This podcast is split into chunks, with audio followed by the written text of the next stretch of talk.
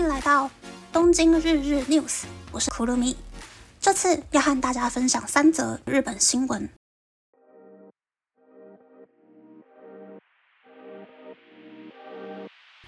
第一则新闻是日本在野党一心都开维新之会在国会提出希望设立日本副首都的法案。维新之会表示，如果日本首都东京发生大型灾难时，希望能有其他地区可以延续首都的机能，并在法案里详细描述，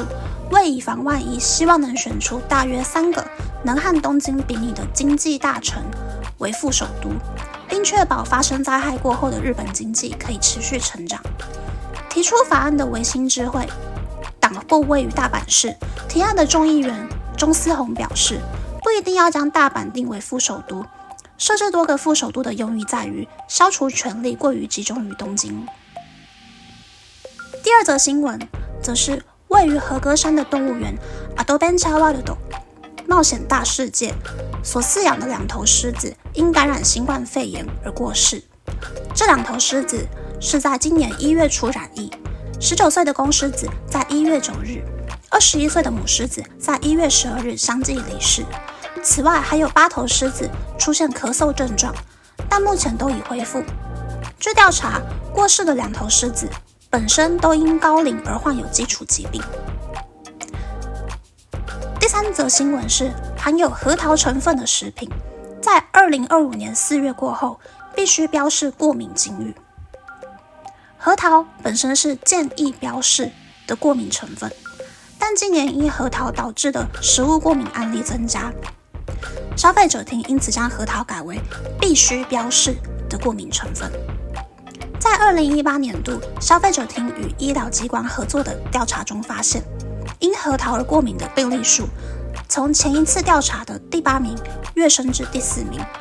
因而促成这次的改革。以上是这次和大家分享的三则新闻。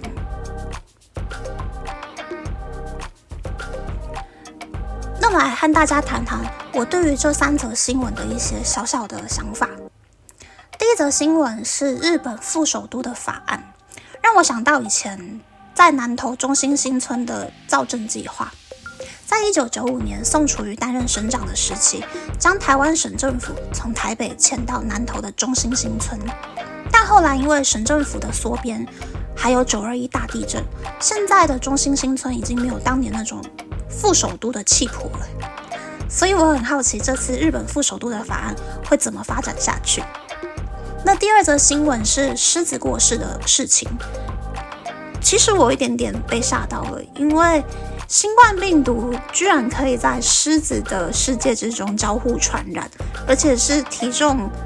比人类男性多三倍的狮子，也是有可能因为离病而过世。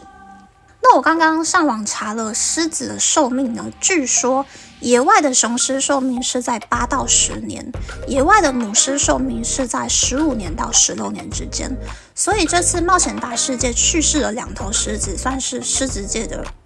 长寿狮子。但也希望出现咳嗽症状的狮子不会因为新冠而留下了后遗症。那么第三则新闻呢，是关于食物过敏。那我先和大家简单介绍一下日本的食品法规。日本有七种必须标示的阿列鲁根过敏成分，分别是蛋、牛奶、小麦、荞麦、花生、虾子和螃蟹。另外呢，还有二十一种因为过敏的案例很多，所以建议要标示的过敏成分，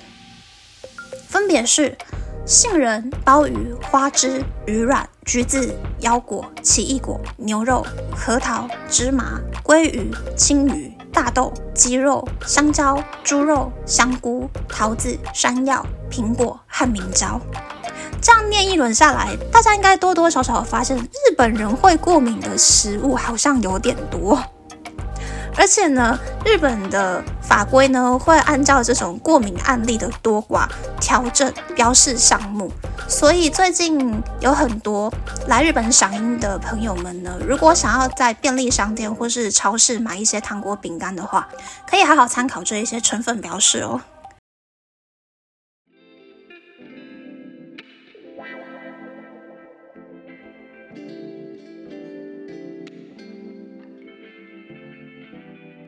下来想要和大家分享一下最近我遇到的一些比较有趣的事情。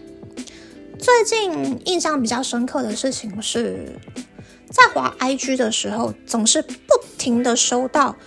全身除毛的广告。只能说日本女生追求美的境界非常的了不起，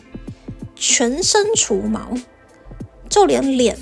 又或者是 VIO 区，也都可以进行永久除毛。光是想象用镭射。强烈照射一些皮肤比较脆弱的区域，就觉得好痛好痛哟。不过呢，这些广告呢，在这个时期如此泛滥的原因呢，很有可能是因为医美诊所的除毛呢，疗程大概半年就可以结束了，所以在二三月左右看到广告，立刻报名除毛的话，也许就可以赶上夏天的尾巴，穿上比基尼。到沙滩好好的玩耍一番，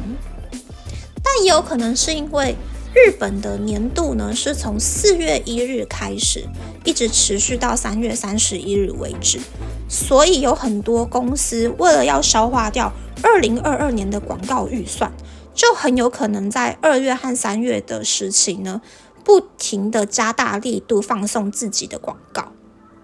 那么这样推算下来的话，台湾有可能是在十二月左右出现类似的现象吧。也许大家在年底的时候也是会不停的看到差不多类型的广告，不停的出现在你的社群软体页面上。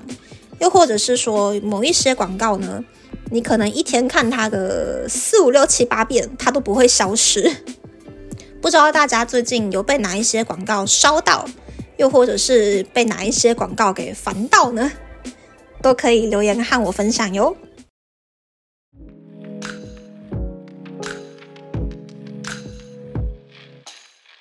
我会持续的寻找日本的一些有趣的新闻和大家分享。